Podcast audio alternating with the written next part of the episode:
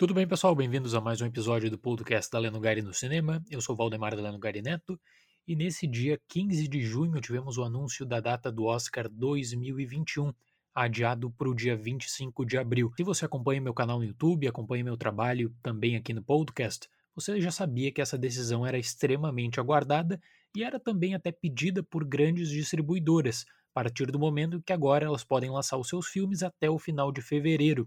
A janela vai até o dia 28 de fevereiro. No caso, você tem que lançar o seu filme, no mínimo em Los Angeles, por sete dias, com venda de ingressos. Então, nesse episódio específico, quero apenas discutir sobre isso. Tem muita informação para falar e eu tenho certeza que se você gosta de bastidores, Oscar, eu tenho bastante conteúdo inédito também aqui para apresentar, beleza? Então vamos lá. No final de maio nós teríamos a reunião que definiria a data do Oscar 2021. Eu até tinha deixado para fazer o podcast no final de maio, porque essa reunião seria decisiva. O que aconteceu, no entanto, no dia 25 de maio? Aquela morte trágica do George Floyd, e aí eu não preciso falar da série de protestos, da indignação que tomou conta, tomou conta da academia também, com uma reunião emergencial do comitê executivo. E nessa reunião emergencial, o que foi decidido? Que seria muito importante dar voz ao novo conselho da academia, e esse conselho tomou posse na primeira semana de junho. Então a academia, primeiro, ela pula essa decisão do final de maio para a primeira semana de junho. Só que na primeira semana de junho, é claro, os protestos em torno da morte do George Floyd aumentaram muito. Inclusive, na porta da academia tivemos vários protestos, eles tiveram que colocar tapumes para proteger a sede da academia.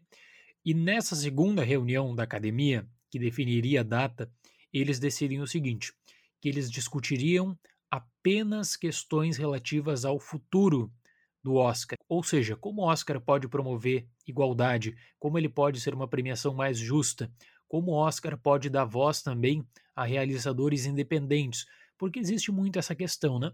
Se você lança um filme na janela do Oscar, tradicionalmente de outubro a dezembro, na próxima temporada excepcionalmente não será assim, mas se você lança um grande filme nesse período, você tem mais chances. E se você lançou um filme independente no resto do ano, bom, infelizmente você vai ter que lutar muito e você precisa de muito dinheiro também para trabalhar a sua campanha. E essa reunião do conselho já também deixa algumas alterações muito, mas muito relevantes. Primeiro, 10 nomeados fixos, acabou aquela questão de nomeações flutuantes, agora teremos 10 a partir do Oscar 2022 e nós teremos também uma grande alteração na janela de elegibilidade a partir do momento que a pandemia ela acaba adiantando um processo que a gente esperava para o final da década de 2020. Qual seria esse processo? A integração dos membros da academia com o serviço de streaming interno. Então a academia propõe o seguinte: a partir do Oscar 2022, não interessa mais a data de lançamento, não interessa mais quem está distribuindo qual filme. O que interessa é a qualidade da obra. Claro que no discurso isso é muito bonito, e na prática, como é que vai ser? Bom, aí eles vão anunciar as medidas até o dia 31 de julho de 2020. Então vamos ficar atentos. Existe uma discussão muito forte em torno de cotas, existe uma discussão também muito forte, que é o que eu acho que deve acontecer, de exigir para cada membro da academia um número mínimo de filmes ao longo do ano. Porque na maioria dos casos, essas pessoas trabalham o ano inteiro elas deixam para assistir os filmes no final da temporada e aí nessa seleção de filmes acabam assistindo justamente aqueles que estão com campanha maior. Então, o serviço de streaming da academia, ele vem para que pelo menos o membro da academia ele assista um número mínimo de filmes por trimestre. Não que assistir no streaming, tudo bem, assista nos cinemas, mas que você possa comprovar de alguma forma que você fez isso, que você assistiu. Acho que é muito justo. E se tiver alguma questão de cota, eu acho que vai ser cota de filme independente, que você comprovar que viu um número mínimo de filmes independentes para nomeação, tá? Eu acho que eles não vão exigir isso para a votação final, mas para nomeação para o Oscar de melhor filme, especialmente, talvez sim, eles exijam isso, ou a academia pode reservar, quem sabe, duas vagas das dez para produções mais específicas, produções de menor orçamento. Isso tudo a gente vai saber apenas no mês que vem, por enquanto é especulação e não é o foco desse episódio aqui. Mas essa primeira reunião da academia ela acaba direcionando, né? Ela coloca membros da academia para fazer esse grupo de estudo e com isso você tem uma outra questão. A academia ela não está confortável com a questão de janela do Oscar. A gente fala tanto, eu falo tanto no canal A academia definitivamente não gosta desse conceito, e esse conceito tradicional de campanha, na visão de vários membros que hoje fazem parte do comitê executivo, essa visão tradicional de campanha, ela está muito ligada a questões que a própria academia quer deixar de lado, várias delas inclusive envolvendo o Harvey Weinstein. Na primeira reunião de junho, nós tivemos duas datas enviadas da academia para a rede ABC, dia 18 de abril e dia 25 de abril. A preferência era para o dia 25 de abril. Por que, que a academia enviou essa data para a rede ABC? Bom, porque a rede ABC até 2028 ela tem contrato de exclusividade da transmissão da cerimônia. Não interessa a China, não interessa Brasil, não interessa qualquer outro mercado. O que interessa é o mercado dos Estados Unidos. É o único mercado que tem voz ativa na mesa de negociações. E quando você vai posicionar a data do Oscar, tudo bem que é um grande evento, tem uma boa audiência em queda expressiva, ainda assim é uma boa audiência, só que a academia tem que enviar data para apreciação prévia, porque você não diz o seguinte: ah, dia 25 já vou deixar marcado o Oscar. Não, você tem que levar em conta o calendário da televisão dos Estados Unidos. E esse calendário tem um peso muito grande dos eventos esportivos, especialmente em um período de pandemia em que nós teremos adiamentos também. Então, o que a rede ABC fez nos últimos dias? Ela estudou a viabilidade do dia 25 de abril e ela deu luz verde na manhã desse dia 15 de junho em Los Angeles para que a academia de fato pudesse fazer essa alteração. Então, com isso, nós teremos o 24 Oscar da história no mês de abril, e eu não preciso falar que todo o calendário de premiações também será transferido. Ora, não faz o mínimo sentido uma premiação do sindicato manter a data em janeiro se o período de elegibilidade vai até o final de fevereiro, e eu garanto para vocês, com certeza teremos filmes lançados no final de fevereiro quem sabe filmes que vão apenas classificar na semana final de fevereiro e vão abrir em março. E eu vou comentar um pouquinho mais sobre o calendário dos Estados Unidos e do Brasil. Do Brasil é um calendário extremamente bagunçado e que com certeza vai dar muita dor de cabeça, tanto para as distribuidoras quanto para o cinéfilo que quer acompanhar todos os filmes do Oscar no cinema por motivos que eu vou explicar a seguir. Então vamos lá, período de elegibilidade dia 28 de fevereiro. E você pode me perguntar, mas Daleno Gari, Qualquer filme que lança nos Estados Unidos até o dia 28 de fevereiro estará automaticamente escrito para o Oscar? A resposta é não. Esse filme ele precisa ser lançado em Los Angeles. Por que, que isso é importante? Porque nós temos vários festivais em janeiro, o mais conhecido é Sundance, que existe um comércio forte para compra de filmes. Então o filme de Sundance 2021 ele não estará automaticamente no Oscar 2021. Se ele receber um lançamento em fevereiro, sim, ele estará. Lançamento em Los Angeles com sete dias de venda de ingressos. Caso contrário, ele se qualifica apenas para o Oscar 2022 a partir da data de lançamento em Los Angeles, que é o que conta, certo, pessoal? Nomeações do Oscar para o dia 15 de março, Oscar no dia 25 de abril e nós teríamos a abertura do Museu da Academia em dezembro. Agora essa abertura passou para o dia 30 de abril. As distribuidoras, como eu falei, elas queriam muito essa alteração. Tanto Disney, Warner, Universal, quanto menores. A24, Neon, etc. Porque se você pega o calendário de hoje, dia 15 de junho, é um calendário nos Estados Unidos extremamente competitivo. Você quase não tem data para colocar filme, porque toda semana tem um ou dois grandes lançamentos. Para as distribuidoras grandes é problema, porque elas vão dividir a atenção do público. Para as distribuidoras menores, em um período de pandemia, de medo, as pessoas devem ir menos no cinema e o preço dos ingressos também vai subir em todo o mundo, porque nós teremos menos lugares na sala, ao menos em 2020, e fora outros gastos com higienização da sala após cada sessão, muito mais cuidadosa, claro, limpeza e tal. Quando você amplia essa janela para janeiro e fevereiro, o primeiro impacto é o seguinte: que o mês que era de descarte o mês de janeiro, o mês de fevereiro, o dump season, e eu falei sobre isso no canal, você pode procurar o meu vídeo, até eu vou deixar aqui na descrição desse episódio. Agora esses meses, excepcionalmente em 2021, serão extremamente importantes. Teremos muitas distribuidoras grandes optando por lançar seus filmes nessa época, seja pela melhora na questão da pandemia, seja por mais confiança, seja por expectativa de bilheteria melhor. Após a nota oficial publicada pela academia com as datas, nós tivemos uma outra subsequente que falava o seguinte: que essa alteração é específica para essa temporada apenas por conta da pandemia. Para o Oscar 2022, o período de elegibilidade do dia 1 de março ao dia 31 de dezembro. Mas vamos para os bastidores, existiu uma discussão muito grande desde o final de maio em torno de uma mudança no rumo da premiação, porque a audiência do Oscar 2020 foi decepcionante. A ABC esperava um aumento de audiência, teve uma queda super expressiva. Então, o que a academia tinha em mãos? Uma premiação sem filmes? Porque como é que uma A24 como é que uma Searchlight, como é que uma Sony Classics, como é que uma Neon iriam colocar os seus longas para apreciação junto de um grande lançamento como Mulher Maravilha e até outros filmes também aguardados, Duna, 007 em novembro, não teria como. Agora elas vão conseguir fôlego, agora elas vão conseguir posicionar seus filmes. Fora isso, abril e maio foram meses completamente perdidos. Nós tivemos uma breve retomada agora nas primeiras semanas de junho. Desde o dia 12 de junho, Los Angeles liberou a retomada de gravações, seja para televisão, seja para o cinema, e também de pós-produção. Então, 90% dos filmes em pós-produção no mês de março estavam parados, ninguém mexeu. Algumas poucas empresas gastaram muito dinheiro para implementar um home office de pós-produção. Quando você pensa em pós-produção, não é apenas uma ligação no Zoom, não é apenas um contato via Skype, não é toda uma estrutura para que você possa apreciar o filme, para que você possa, no caso o diretor, se encontrar com o roteirista, com o montador, fazer mudanças, notar se você tinha também alguma coisa que outra para quem sabe regravar. Nesse período, nós não tivemos sessões fechadas, nós não tivemos sessões de teste. E como eu falei aqui até em um episódio específico, a sessão de teste é muito, mas muito importante no processo de desenvolvimento de um filme. Tanto é que duas grandes empresas já criaram uma plataforma de sessão de teste online. Isso foi revelado alguns dias atrás e teremos mais informações em breve. Então, era cogitado uma mudança muito forte no rumo da premiação em um contexto normal, tá? Quem sabe com um host mais carismático, eu penso que a academia iria chamar ou a Ellen ou The Rock, quem sabe os dois, mas um host com presença de palco, porque o que aconteceu no Oscar 2019 foi algo fora da curva.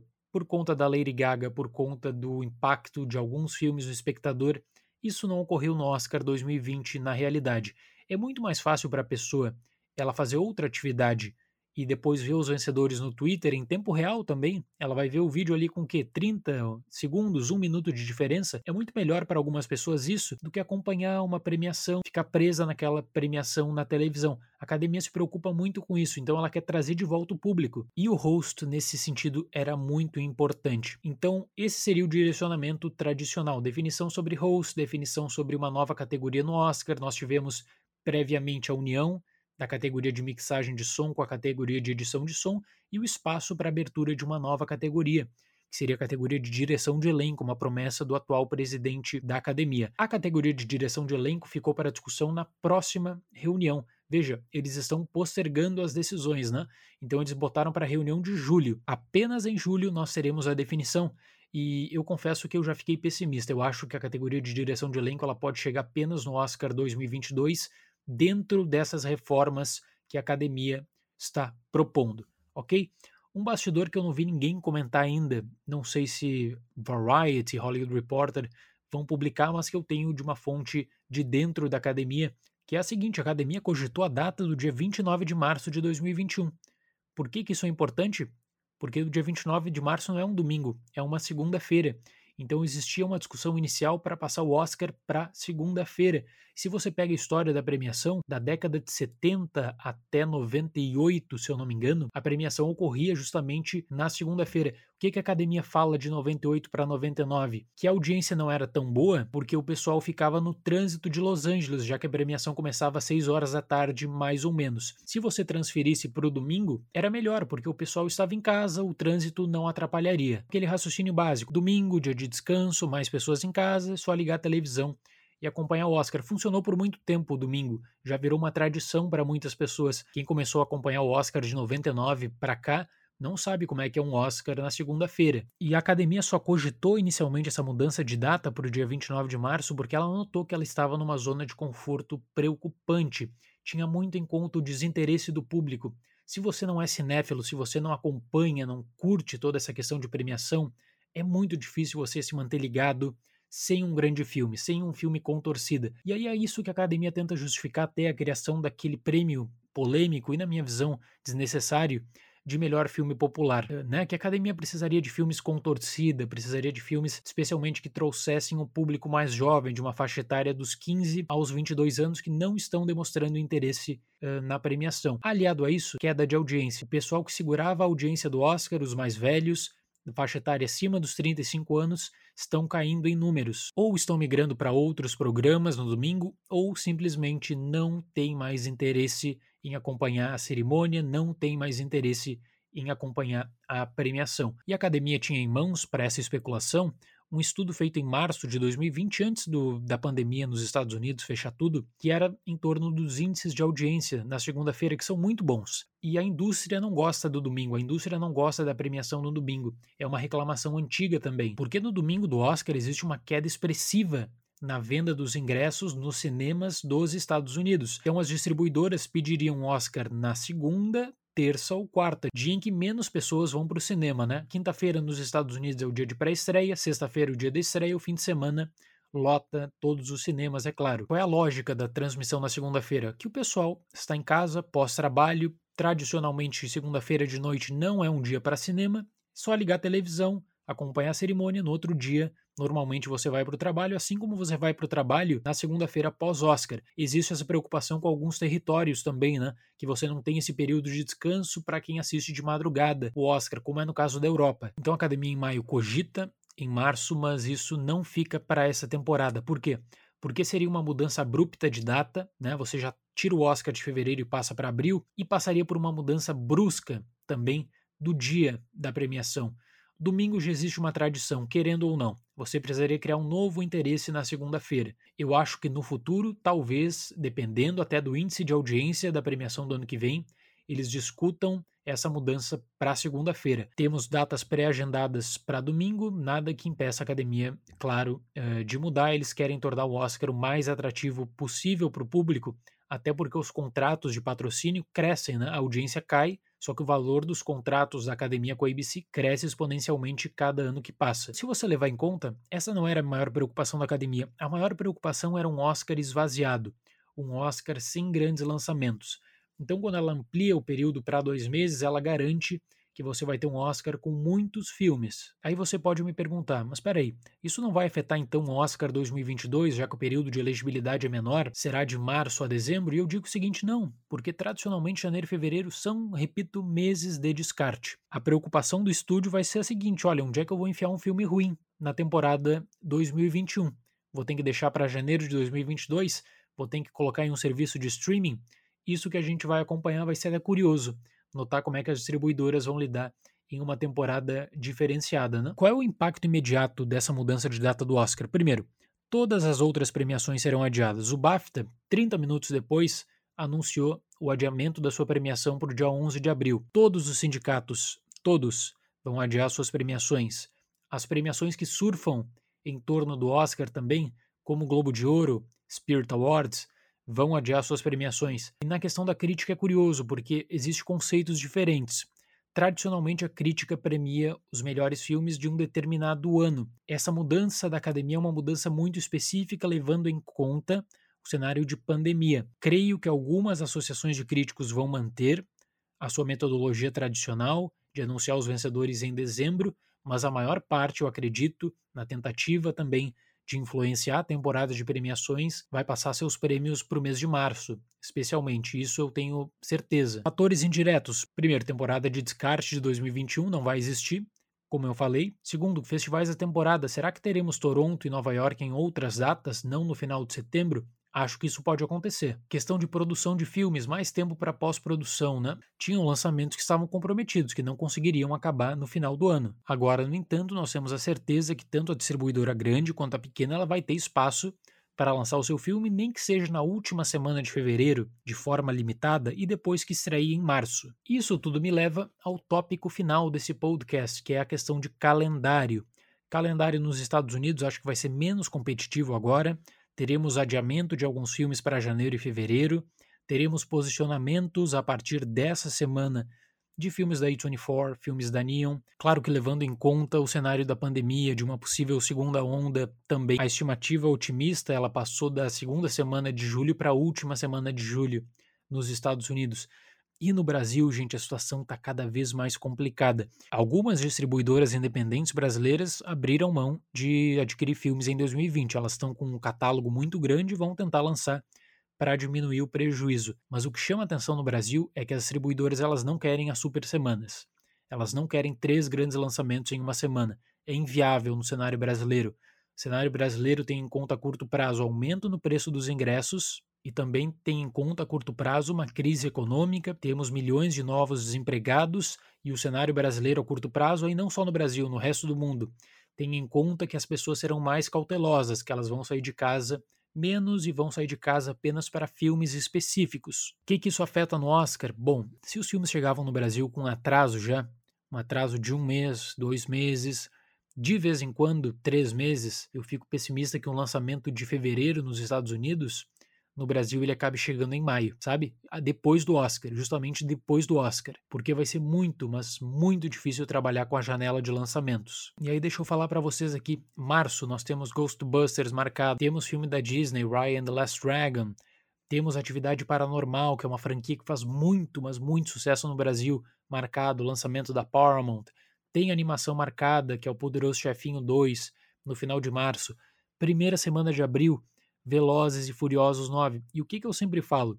Quando você tem um blockbuster desse peso, popular no Brasil, como é Velozes e Furiosos 9, a outra semana é perdida para o cinema. Então, as duas primeiras semanas de abril no Brasil já estão comprometidas antes de qualquer posicionamento relevante no mercado. E aí depois o pessoal que se vire, ou coloca tudo nas três semanas finais de abril, ou tenta despejar aos pouquinhos entre fevereiro e março, dependendo também de negócios, dependendo também de distribuição nos Estados Unidos. Eu agradeço muito a Amazon por patrocinar mais esse episódio do podcast. Se você não é Prime no Brasil, por apenas R$ 9,90 por mês vale a pena por conta do Prime Video, por conta do Prime Music, por conta também das opções que você tem de graça para o seu Kindle, fora o frete grátis. Então, dalenogari.com barra Amazon para quem ainda não é assinante Prime e a Amazon vai se expandir no Brasil a partir de outubro. Em breve teremos também o lançamento do Prime Channels, na Amazon Brasil. Fechado, pessoal? Até o próximo episódio do podcast. Muito obrigado por acompanhar e tchau!